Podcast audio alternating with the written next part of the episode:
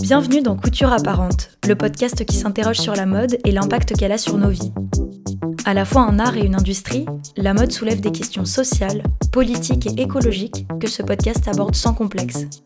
La mode et le féminisme sont-ils compatibles? Comment créer des bijoux durables? Quel est le coût d'une fabrication éthique? Est-ce que la mode discrimine les minorités? Qui sont celles et ceux qui s'engagent pour une industrie plus responsable en France? Au fil des épisodes, je vais à la rencontre de marques, activistes et journalistes qui me livrent leurs réflexions sur ces questionnements modernes. Couture apparente tente d'esquisser les contours d'une mode tournée vers le futur, une mode qui incarne une vision inclusive, engagée et responsable.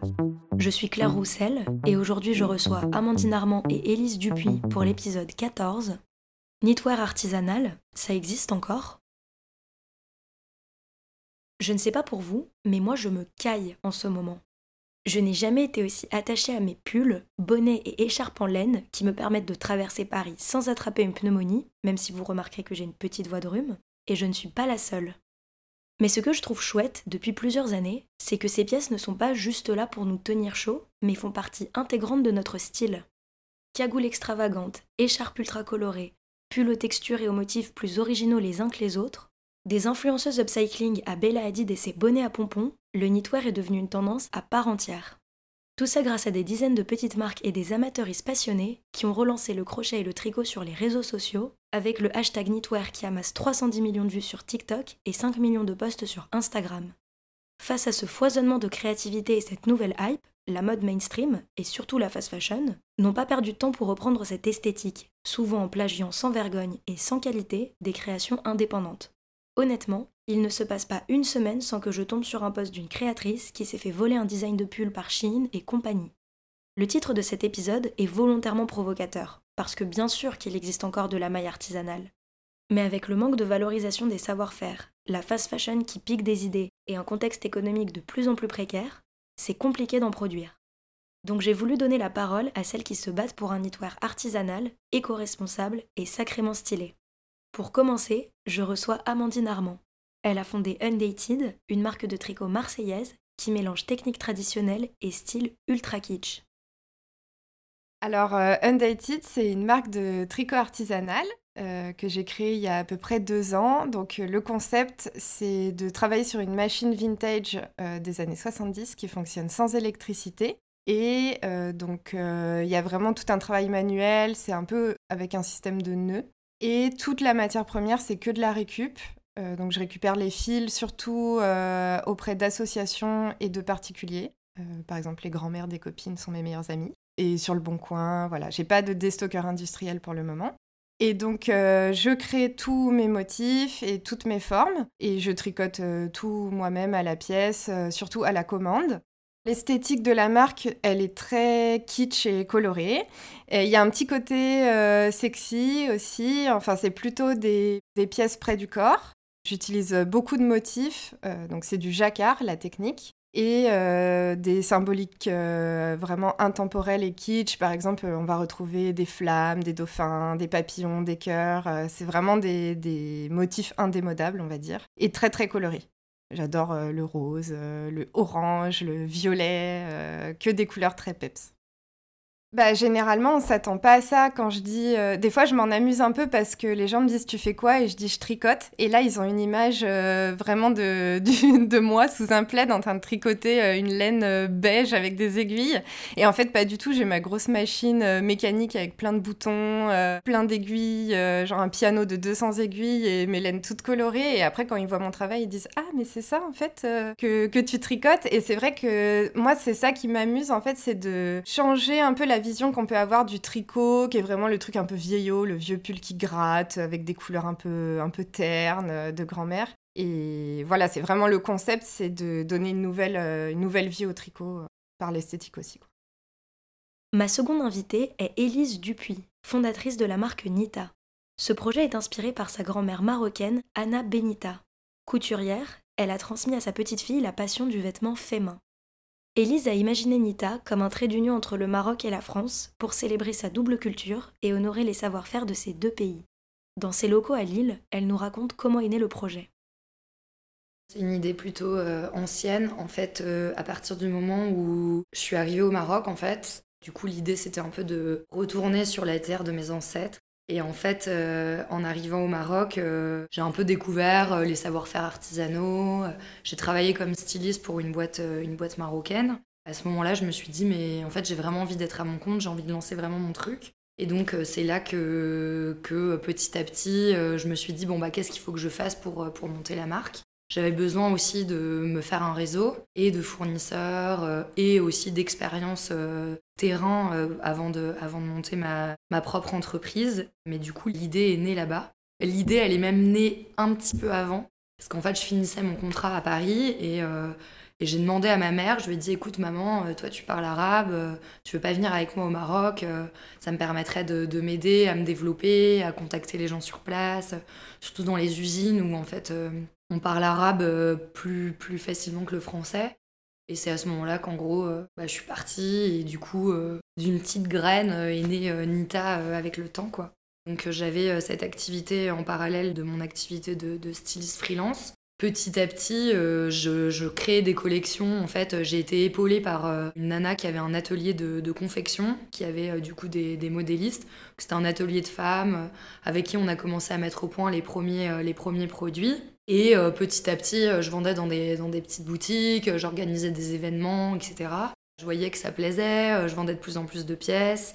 Et du coup, j'ai voulu, en rentrant en France, officialiser un peu le, le projet en me mettant en fait à 100% dessus.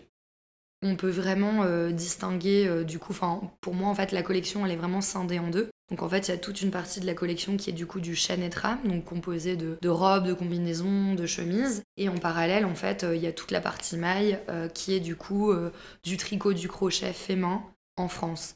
Et euh, quand je dis fait main, c'est euh, vraiment euh, à l'ancienne, sur aiguille, à tricoter ou crochet. Donc pour l'instant, il n'y a pas du tout d'industrialisation sur cette partie-là. C'est presque de la pièce unique, même si on va quand même créer des petites séries parce qu'on a de la demande et avoir des produits bien précis. Mais c'est vraiment des, des, petites collections. Mais c'est un peu les produits phares de la marque et c'est ce qui fait un peu notre ADN quoi. Sur les autres produits, donc sur la partie chaîne et trame, euh, tous mes fournisseurs sont français, excepté un fournisseur qui est turc, avec qui j'arrête de travailler parce que euh, en fait ces minimums euh, de production sont extrêmement élevés. Et puis en fait pour des raisons aussi douanières, etc. Donc vraiment les trois quarts de mes fournisseurs sont français. Sur ces fournisseurs-là, en fait, je vais avoir que des matières biosourcées. Donc coton, lin, chanvre, toutes les matières qui sont pas biosourcées, je vais me fournir en dead stock pour essayer d'être euh, clean sur toute la ligne parce qu'en fait euh, c'est con mais il y a des contraintes aussi stylistiques qui font qu'il y a des fois j'ai envie d'avoir des matières un peu sympas. Par exemple toutes les matières qui sont un peu brillantes mais en fait c'est pas possible de l'avoir dans du biosourcé. Donc euh, voilà j'ai des polyamides en dead stock et par exemple typiquement sur la dernière collection il me restait un peu de, produits euh, d'invendus et en fait ce que j'ai fait c'est que au lieu euh, de les brader ou de les jeter ou de les distribuer euh, en fait j'ai réutilisé ces produits sur lesquels j'ai fait des surteintures et du coup je leur ai donné une seconde vie. C'est assez rare de voir des marques comme Nita et Undated qui non seulement se battent pour avoir des pratiques les plus écologiques possibles, mais qui ont aussi décidé de s'investir dans la maille artisanale. J'ai donc demandé à mes invités pourquoi elles avaient fait ce choix et quels sont ses avantages artistiques et éthiques. Amandine nous répond. Moi, je me suis lancée dans le knitwear parce que j'en avais marre de la machine à coudre. En vrai, euh, j'ai travaillé pendant 15 ans dans la mode, à faire de la couture, du stylisme, etc. Et j'avais l'impression d'avoir fait un peu le tour créativement parlant. Et je suis tombée par hasard sur euh, la machine à tricoter de ma grand-mère qui dormait dans le grenier. Et là, je me suis dit, mais euh, attendez, c'est quoi ce truc? Pourquoi personne m'en a parlé?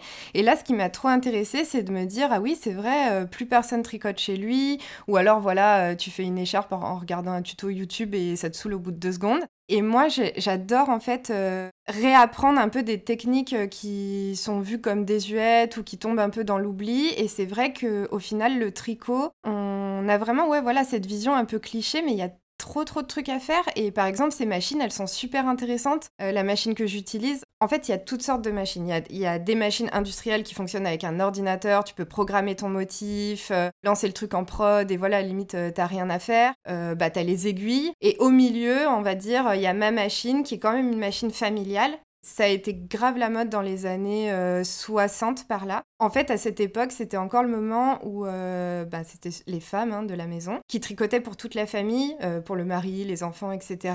Et elles tricotaient aux aiguilles. en fait, c'était très chronophage. Et quand cette machine est sortie, ça a été un peu une révolution. Genre, c'était le dernier gadget à la mode à avoir pour la bonne ménagère. Enfin, c'est un peu horrible, hein, mais c'était vraiment ça. Et en fait, ça a été ouais, une révolution et ça a eu vraiment un gros boom, euh, la grosse mode, la tendance et tout. Et ensuite, en fait, euh, assez vite, dans les années 80, euh, vraiment, il y a eu toute l'industrialisation du vêtement, même déjà 70 un petit peu. Et ça a été beaucoup plus accessible et moins cher au final d'acheter des vêtements tout faits. Et là, ces machines, elles sont complètement tombées dans l'oubli.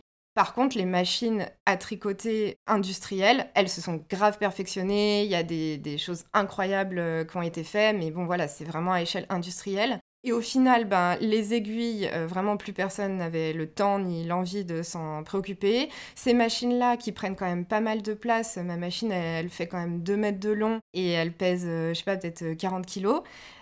faut quand même se chauffer, tu vois, pour avoir ça chez soi, quoi. Bah, elles sont tombées dans l'oubli. Et il y en a énormément sur le bon coin, mais faut faire un peu de mécanique dessus, faut la réparer. Et voilà, moi, ça m'a vraiment intéressé la technique. Et vraiment me replonger dans ce truc de euh, tu, crées toi-même euh, ton vêtement, mais vraiment euh, avec une technique ultra particulière. Et voilà, ce qui est très intéressant, bah, c'est tous les fils que tu peux utiliser. Pareil, moi par exemple, je me concentre beaucoup sur le jacquard, donc c'est les motifs. Déjà, il y a plein de façons de faire du jacquard, il y a plein de techniques. Par exemple, je me concentre pas trop sur les points ajourés, j'en ai fait un petit peu mais pas trop. Il y a aussi tous les points de dentelle, il y a toutes les, points fantaisie, par exemple les torsades, euh, les choses comme ça, qui créent du relief. Ça, je m'y intéresse pas trop non plus pour le moment. Mais vraiment, il y a tellement de choses à explorer, euh, des compositions de fils euh, différentes, à des fils naturels qui vont être, je sais pas, un fil de soie super fin, hyper glissant. Après, tu vas avoir de la laine super fluffy, toute poilue, un peu grosse. Bon, moi j'utilise aussi euh, des fils euh, pas forcément en matière naturelle, hein, acrylique et tout, c'est un peu ce qui est le plus facile à récupérer en vrai.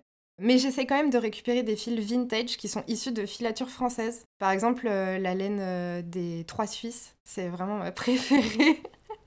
Et des fois, je retrouve des lots, mais vraiment genre des ballots de peut-être une vingtaine de pelotes dans leur emballage d'origine années 70, mais trop beau. Et voilà quoi, en fait, tout est à portée de main. Genre, euh, la laine, euh, tu peux la trouver, pas la peine d'acheter quelque, chose, euh, pas la peine de produire plus, parce que franchement, il y en a plein de partout, dans, toutes les maisons, dans tous les coins. Les machines, pareil, il y en a toujours une qui dort dans le grenier de quelqu'un. Je suis sûre que si vous demandez à votre grand-mère ou à votre mère, tu connais une machine à tricoter Est-ce que, est que la grand-mère, elle en avait une? C'est sûr, dans votre famille, il y a quelqu'un qui en avait une. Et en fait, sauf que tout le monde l'a oublié. C'est triste. C'est super parce que donc je donne des petits ateliers d'initiation à la machine à tricoter. Et en fait, ce qui est intéressant, c'est justement de voir la réaction des gens. Euh, bah, c'est un peu la réaction que j'avais quand moi je m'y suis mise. Euh, de, ben tout est assez satisfaisant parce que en fait, il y a tellement de voilà de petits nœuds à faire, un, bouton sur lequel appuyer. Euh, après, tu changes la couleur de fil, tu choisis ton motif. En fait, toutes les étapes sont très ludiques. Bon, tu peux aussi faire des crises de nerfs quand ça marche pas, mais, euh, mais euh, c'est hyper stimulant. Et ouais, c'est vrai que ça, c'est super et les gens sont hyper étonnés de se dire Ah, mais en fait, le tricot, ça peut aussi être ça. Puis ils peuvent jouer aussi avec euh, leur, euh, leur, goût, je les laisse choisir les couleurs et tout. Donc euh, c'est vrai que la transmission, c'est vraiment cool. Et même moi, quand j'ai appris cette technique-là de tricot à la machine à tricoter, c'est un peu ce qui m'a manqué. En fait, il y avait personne qui pouvait m'apprendre ça. À part, bon, si tu fais des écoles de maille, mais c'est quand même pas très accessible il y a une école de la maille à Paris. Mais bon, voilà, faut être étudiant ou alors faut te faire euh, financer, euh, je sais pas, par le Pôle emploi ou je sais pas quoi. Enfin, moi, je suis un peu euh, hors de ce truc-là. J'ai pas forcément accès à ces aides-là et vu que j'ai 35 ans, moi, j'ai clairement pas l'âge de d'intégrer une école.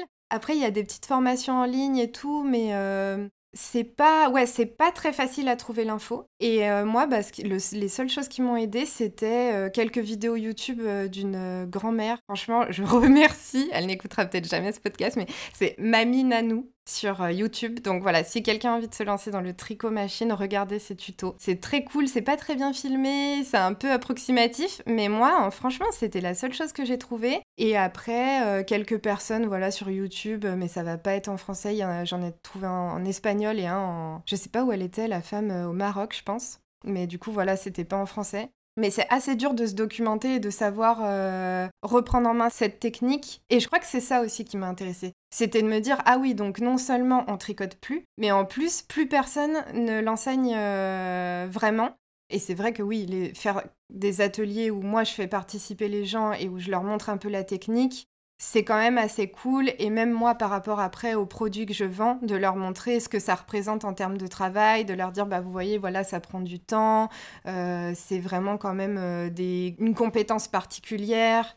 Il euh, y a vraiment un humain derrière. Euh, en plus, c'est assez physique. Ça aussi, c'est vraiment le, truc qui revient souvent. Je dis euh, du coup aux, participants et participantes, bon, j'espère que vous êtes prêts à faire du sport parce que du coup, c'est ouais, c'est assez physique. Tout est dans la force du bras. Et voilà. Mais c'est plein de paramètres qui font que c'est assez charmant aussi de, Enfin, tu le sens vraiment dans ton corps, quoi, que tu es en train de faire du tricot. Et, et c'est super cool. Élise, comme vous allez le voir, est aussi tombée amoureuse de la maille grâce à l'artisanat. Moi, ce que je trouve dingue, bah, le savoir-faire en fait. Moi, ce qui me touche le plus là-dedans et ce qui m'a donné envie de faire de la maille, parce qu'à la base, je suis styliste chaînette main quand même. Je pense que j'ai une sensibilité euh, sur la partie maille euh, parce que euh, en fait les techniques de tissage et c'est des choses que j'ai beaucoup vues au Maroc m'ont un peu fasciné euh, et, ce que je trouve dingue et ultra intéressant, c'est le fait de tout faire à la main et donc du coup on peut avoir euh, des points euh, très particuliers avec un côté, bon bah là par exemple dans les tops on voit des points ajourés qu'on pourrait jamais avoir sur le plan industriel. Donc en fait c'est assez fou, on peut dessiner, on peut choisir les couleurs. En fait je trouve qu'il y, a une, il y a une grande créativité dans la maille et surtout en fait moi c'est un truc me, que j'adore, c'est en fait la texture quoi. Pour nous parler du knitwear chez Nita, nous avons une guest star surprise. Car Elise ne produit pas ses pièces elle-même. Elle collabore avec une artisane, Agathe. Experte et autodidacte, elle réalise toutes les pièces mailles de Nita et tient aussi sa marque éthique Petit Ruban. Sur la partie euh, tricot-crochet, il y a en fait euh, Agathe qui fait prendre vie euh, à toutes mes idées, qui travaille avec moi du coup, qui est autodidacte et qui en fait euh, va s'occuper de toute la partie euh, développement, euh, donc qui va mettre en fait au point tous les produits. Il y a une grosse passion pour le tricot et le crochet, du coup j'en fais depuis plus de 10 ans. Je faisais du tricot de manière personnelle, je me faisais des écharpes, des bonnets, des pulls. Et c'est en rencontrant Elise que je me suis dit que ça pouvait être aussi un, un nouveau métier, lier le travail et la passion. Tout à la main, avec mon armée de crochets et d'aiguilles, du coup, Elise euh, m'envoie ses idées. Ouais, ses idées, c'est son mot de bord.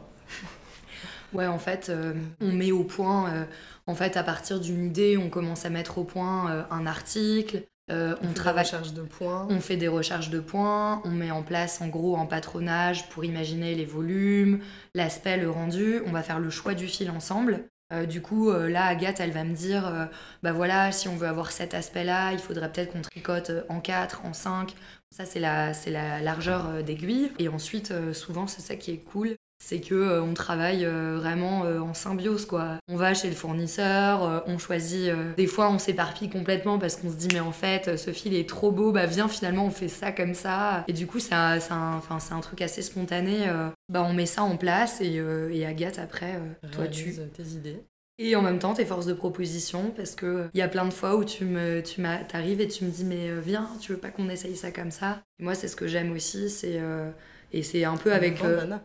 Je lui ai proposé, euh, j'étais arrivée un matin avec plein de tricots faits et je lui avais dit tiens, j'ai fait un truc, je sais pas si tu vas aimer. Je lui ai sorti le bandana sur le coup, je sais pas si ça t'a tout de suite. Euh, et après, c'était une évidence. Ouais, non, non, j'ai trouvé ça super cool. En fait, en règle générale, bon, moi j'adore travailler en équipe déjà. Et en fait, en règle générale, tous les gens avec qui je travaille, je déteste euh, imposer des choses. Alors évidemment, j'essaie de cadrer parce que j'ai besoin aussi de cadrer les méthodes de travail et appliquer en gros une, une, vision aussi. Mais par contre, je laisse assez... En fait, j'aime que chaque personne qui travaille avec moi soit aussi libre d'être créatif. Au même titre qu'Agathe, euh, je vais la laisser euh, me faire des propositions et dire ok on y va. Et pareil euh, pour le photographe avec qui je travaille, ou en fait s'il a des idées je le laisse faire parce que je trouve que c'est ça qui est hyper intéressant. Et je travaille pas avec des gens pour les diriger, mais je travaille avec eux pour leur savoir-faire, leurs idées aussi, et que leurs idées prennent vie chez moi quoi en gros. Moi je trouve que tricoter, faire du crochet c'est assez apaisant et puis, puis on y trouve une forme de... C'est vraiment un truc qui sort de nous-mêmes. Quand on fait de la couture, on part quand même d'un tissu, alors que le tricot, on part de rien au final. On part juste d'un fil. C'est plus impressionnant, je pense, pour le crochet, surtout les hauts crochets. Le haut crochet, je le démarre du milieu, je fais le haut du haut, du coup, et après je fais le bas. Et du coup, en fait, on part vraiment de rien. Et quand les gens me voient commencer et se demandent ce que je suis en train de faire, je leur dis Mais je fais un haut. T'es sûr que tu fais un haut? Et le crochet est vachement plus intéressant parce qu'on peut bosser en 3D plus que le tricot euh, ressemble quand même vachement à, la couture, où tu fais un devant, un dos, des manches, un col, alors que le crochet, tu peux vraiment le réaliser en 3D et, euh, et lui donner vie comme, euh, comme tu l'entends en fait. Les débardeurs Alba sont dans les crochet aussi. Et les robes Alia en crochet. Le fil, en fait, soit on achète le fil en Espagne, soit on l'achète aux Pays-Bas, soit on l'achète en stock dormant. En fait, ça, c'est notre parc un peu fournisseur, mais en stock dormant, des fois, on est limité en termes de quantité on va faire un développement dans, tel fil et on sait que derrière on va pas pouvoir faire de quantité donc on est un peu limité donc des fois on essaye de trouver des équivalents si on se retrouve en, rupture de stock et il y a une chose que j'aimerais dire aussi euh, sur la partie euh, knitwear qui est quand même euh, assez intéressante. Donc l'idée c'est que voilà, on, travaille main dans la main, Agathe elle s'occupe de tout le développement et en fait on fait travailler des gens en situation précaire comme les demandes s'agrandissent, on va commencer à travailler avec une association pour développer en fait toute notre production du coup va rester made in France, fait par des femmes euh, issues de cette association. Pour moi, la valeur ajoutée aussi, elle est euh, dans, la, dans notre composition euh, matière. J'en ai parlé tout à l'heure de la compo sur la partie chaîne et trame. Et au niveau de la maille, en fait, sur l'été, on va utiliser un fil coton et euh, des fois, en stock dormant, on a des cotons acryliques mélangés. On n'aime pas trop utiliser de l'acrylique, mais euh, l'avantage, c'est qu'en fait, on a une tenue au niveau du fil qui fait que des fois, euh, ça, ça permet d'avoir un produit qui soit pas trop lourd, qui se tienne.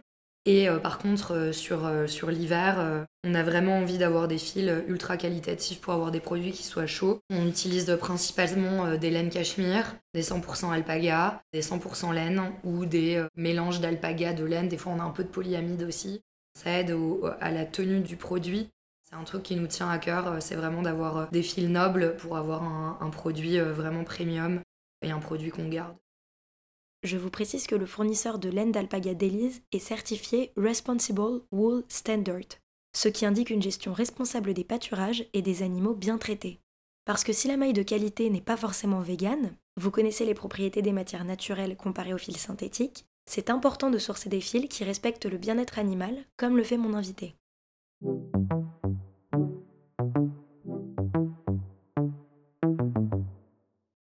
Le knitwear artisanal offre des opportunités créatives, écologiques et éthiques extrêmement intéressantes. Mais donc pourquoi les marques qui s'y mettent sont si rares? Élise, Agathe et Amandine nous racontent leurs défis, entre le temps de production, la raréfaction des connaissances liées au knitwear et surtout le manque d'informations des consommateurs sur la question qui ont donc du mal à comprendre la valeur des pièces. Le temps de fabrication. C'est euh, le plus gros euh, souci de la fabrication. C'est vrai que euh, c'est un peu la problématique qu'on a, euh, c'est qu'en fait les gens se rendent pas compte, mais c'est extrêmement long. C'est extrêmement difficile aussi parce que comme c'est des pièces qui sont du coup euh, entièrement faites à la main, enfin les gens qui, qui, tricotent et qui crochettent sauront de quoi je parle, mais par exemple quand il y a des erreurs, il faut défaire pour refaire. Donc on peut pas modifier. Enfin, c'est quand même une contrainte en termes de timing. En fait, euh, par exemple, on a une robe de la collection donc, qui s'appelle euh, la robe Alia, qui est faite en crochet, euh, qui nécessite ouais, 15 heures de travail. Agathe, c'est ça à peu près? Enfin voilà, il faut imaginer le temps de, mise au point, de, de, confection. Et donc du coup, en production à la demande, des fois, c'est compliqué parce qu'en fait, on n'a pas la capacité de livrer tout de suite quand on a beaucoup de commandes. Voilà, bon, après, on est en train de mettre en place justement des process pour pouvoir, pas simplifier, mais en tout cas augmenter la productivité. On a ça comme contrainte, euh, donc du coup toujours la contrainte euh, de l'approvisionnement, puisque quand on travaille en stock dormant, on se retrouve aussi des fois avec une rupture euh, sur notre best, évidemment, parce que ça n'arrive jamais sur, sur, des, sur des fils qui ne marchent pas.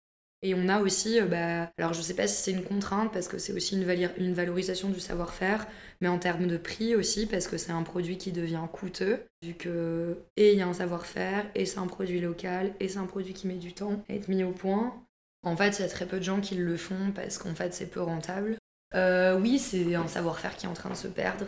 Après, ouais, en fait, il y a une autre problématique aussi, et c'est marrant parce que c'est une problématique que j'ai eue aussi sur le chêne et tram. En fait, sur les toutes premières collections, je faisais faire des pièces donc inspirées euh, des tenues traditionnelles marocaines avec des boutons faits main et posés à la main. Et en fait, j'ai eu pas mal de remarques de gens qui me disaient Mais attends, mais c'est hyper irrégulier là le point. Et en fait, les gens ne sont plus du tout habitués au fait main. Et donc en fait, pour eux, c'est synonyme d'imperfection, de, défaut.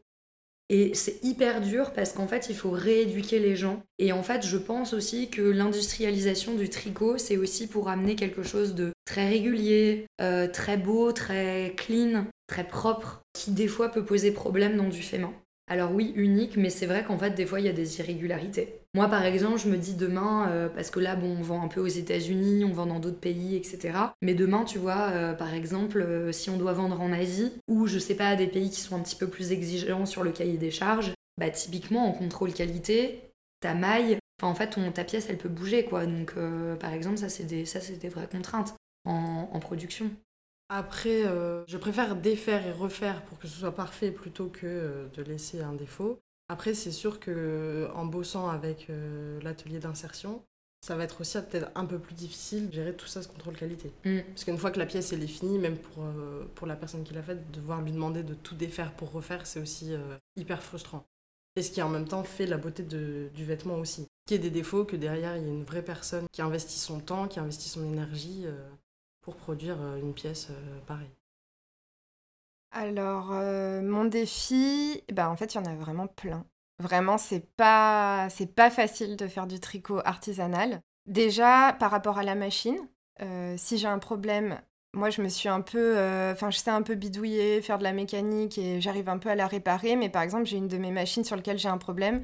Je ne trouve plus personne qui sait réparer ces machines. Donc euh, là, euh, je cherche désespérément un ou une retraitée qui saurait comment les réparer. Donc déjà, ça, voilà, c'est assez compliqué. Ensuite, moi, j'ai le défi vraiment euh, que je me suis donné moi-même, hein, mais de faire que de la récup de matières premières. Donc, chiner la matière, euh, ça prend du temps et c'est quand même assez dur de trouver, euh, même si je suis pas focalisée sur une couleur ou quelque chose en particulier, c'est quand même dur de trouver par exemple euh, une grosse quantité du même fil, le fil qui va bien euh, pour telle machine que tu utilises, qui va bien pour tel motif, qui va bien pour telle saisonnalité. Et en fait, ça, c'est hyper dur et, euh, je galère vraiment à, à, trouver du, de la quantité dans le fil.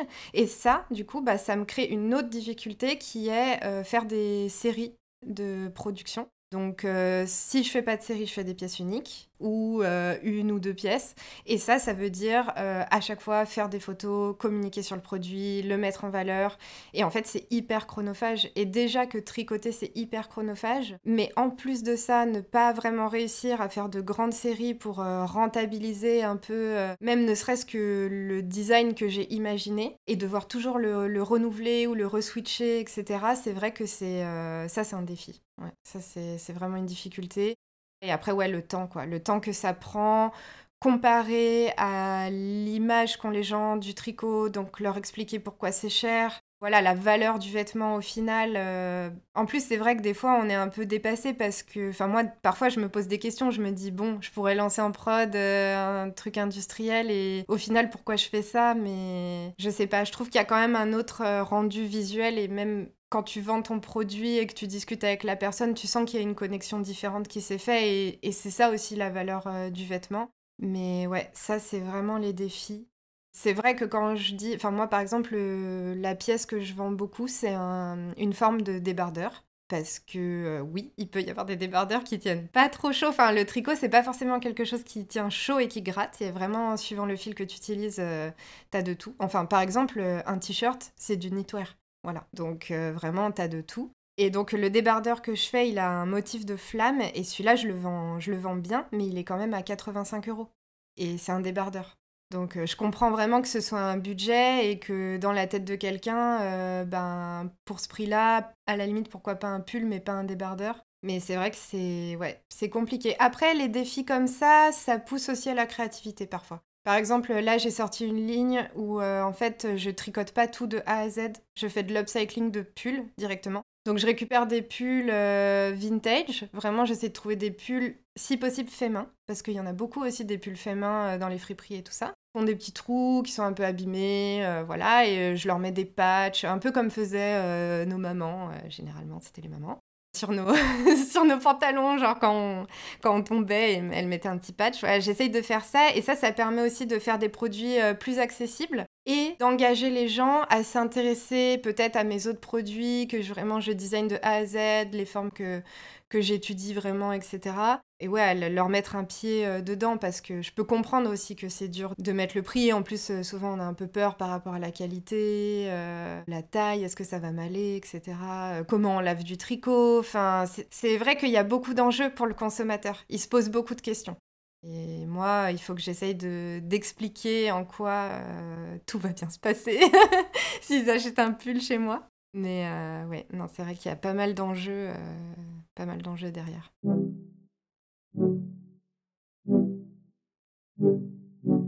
Entre la hype autour du knitwear, les difficultés pour le produire de façon artisanale, la passion des petites marques et la récupération par la mode mainstream, difficile de voir comment la situation va évoluer pour la maille éthique.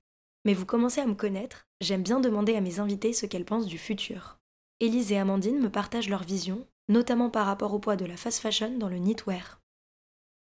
C'est vrai qu'il y a un engouement et ça fait vraiment partie des tendances dernièrement. Le côté euh, maille, euh, enfin tricot, crochet, artisanal, je ne sais pas. Mais en effet, il y a quand même une grosse tendance de l'upcycling, etc.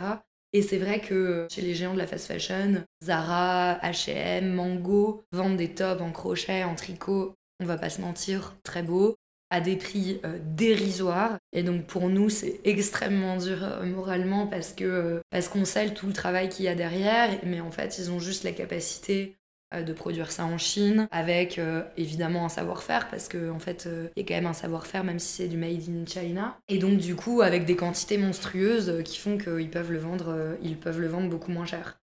Pour être tout à fait honnête, je pense que si on vend ces pièces là, c'est vraiment au coup de cœur il y a une partie de notre clientèle qui est sensible à la démarche, qui est sensible à l'artisanat et à la mode responsable, mais je pense qu'aujourd'hui c'est quand même une minorité. J'espère que les mentalités vont évoluer et en même temps, euh, je te cache pas que je suis quand même un peu sceptique. Moi je le vois, euh, j'ai fait des salons là dernièrement, le salon du prêt-à-porter. Euh, en fait, tu te rends compte que tout le monde s'en cogne quoi. Et donc c'est ça qui est hyper dur, c'est que t'as un peu l'impression de faire deux pas en avant, trois pas en arrière, donc euh, c'est un peu difficile pour moi d'imaginer l'avenir. Euh, je sais très bien que j'ai vraiment envie de garder euh, cette partie de manière artisanale, en made in France, en fait main. Mais demain, si je fais beaucoup beaucoup de volume, est-ce que techniquement ce sera possible? J'espère que oui, mais j'ai, je suis un peu stressée quand même. Enfin, je, je suis pas sûre que je suis pas sûre que, que ça puisse marcher si demain il y a du volume quoi. Après, euh, à envisager, et justement on en discutait avec Agathe, et on se disait, euh, est-ce que du coup euh, la maille deviendrait pas des produits limités, enfin des éditions limitées, avec un nombre de pièces, et quand il y en a plus, il y en a plus, et on fait d'autres choses, et du coup on a un turnover de produits assez régulier, mais on, du coup on fait de l'édition limitée parce que sinon c'est ingérable. Qu'on essaye de faire aussi euh, sur des produits un peu plus. Euh, enfin, des petits produits, donc euh, nos cagoules, nos bandanas. Demain, on va peut-être pouvoir faire quelques tops. Là, on a un débardeur qui sort. On essaye de le faire sur machine parce qu'on essaye aussi de, bah, de gagner du temps et malheureusement comme tout, enfin malheureusement non c'est pas malheureux mais on essaye d'être rentable aussi et pour pouvoir pratiquer des prix accessibles et avoir et garder des produits d'appel en fait. Pour moi, il n'y a pas trop de différence entre euh, l'appropriation euh, de l'identité knitwear ou de n'importe quel autre mode. Enfin, de toute façon, euh, Chine et toute la fast fashion, s'ils ont envie de piquer des trucs et de surfer sur la vague, ils le font. Et au final, je pense qu'il y a beaucoup de gens qui sont pas forcément euh, encore euh, avertis de tous ces enjeux-là et qui du coup peut-être n'auront même jamais accès au côté artisanal de base. Et peut-être qu'ils voient des choses artisanales, mais ils se figurent pas ce qu'il y a derrière. Donc de toute façon, moi j'ai l'impression qu'il n'y a pas vraiment de, concurrence. Enfin bien sûr, s'ils copient, c'est horrible, mais de toute façon, ils vont copier. Donc euh, on peut un peu rien y faire. Enfin désolé, je suis un peu fataliste. Et puis par rapport à l'avenir du knitwear, en fait, après pour moi c'est un peu dur d'avoir un regard détaché parce que je suis tellement dans l'artisanat depuis super longtemps, un peu de toute forme d'artisanat, que de toute façon l'artisanat c'est la racine, euh, ça part de là et ça existe encore, mais c'est vrai que de toute façon c'est marginal et pas très accessible. Donc je comprends aussi que euh, il faut à un moment industrialiser le truc euh, pour donner accès au plus grand nombre. Après, c'est vrai qu'en ce moment, c'est vraiment la tendance du, du knitwear ça fait toujours plus plaisir de te dire que tu achètes une pièce euh, voilà qui est unique. Enfin, je pense que nous c'est ça aussi qu'on peut proposer par exemple euh, moi ce que je peux proposer vu que je travaille à la commande, euh, c'est que la personne choisisse elle-même les couleurs, qu'elle mette sa petite touche et ça bah tu peux pas trop le faire en commandant de la fast fashion. Voilà, c'est qualitatif et c'est ça enfin en fait, peut-être qu'il faudrait que les personnes aient vraiment euh, un produit artisanal et un produit industriel et qu'ils les aient sous les yeux, euh, vraiment euh, l'original et la copie, et qu'ils voient la différence. Parce qu'au final, quand tu le portes, le toucher, enfin, c'est vraiment différent. Mais c'est comme pour tout type de vêtements. Hein. Tu le vois, quand il y a un beau tissu, une belle coupe, que l'attention a été mise sur les détails, ben forcément que le rendu est différent. Et, et la fast fashion, elle se, elle s'embête pas avec tout ça. Donc euh, la différence, elle est là. J'encourage les gens à essayer, au moins. Enfin, peut-être le tricot, c'est vrai que c'est très lent et c'est compliqué, mais le crochet, J'encourage vraiment tout le monde à essayer. Il y a plein, là pour le coup sur YouTube, tu as plein de tutos euh, pour faire les, granny squares, euh, tu sais, les carrés un peu colorés là des grands-mères. T'apprends à faire le petit carré et après tu peux, tu peux te faire une écharpe, tu peux te faire un plaid, tu peux te faire un petit top. Et je trouve que ça c'est vraiment accessible et c'est très satisfaisant. Et je trouve que c'est déjà une belle première approche pour essayer de comprendre un peu cette tendance, se l'approprier. Et voilà, je, je conseille aux gens d'essayer. C'est très sympa à faire.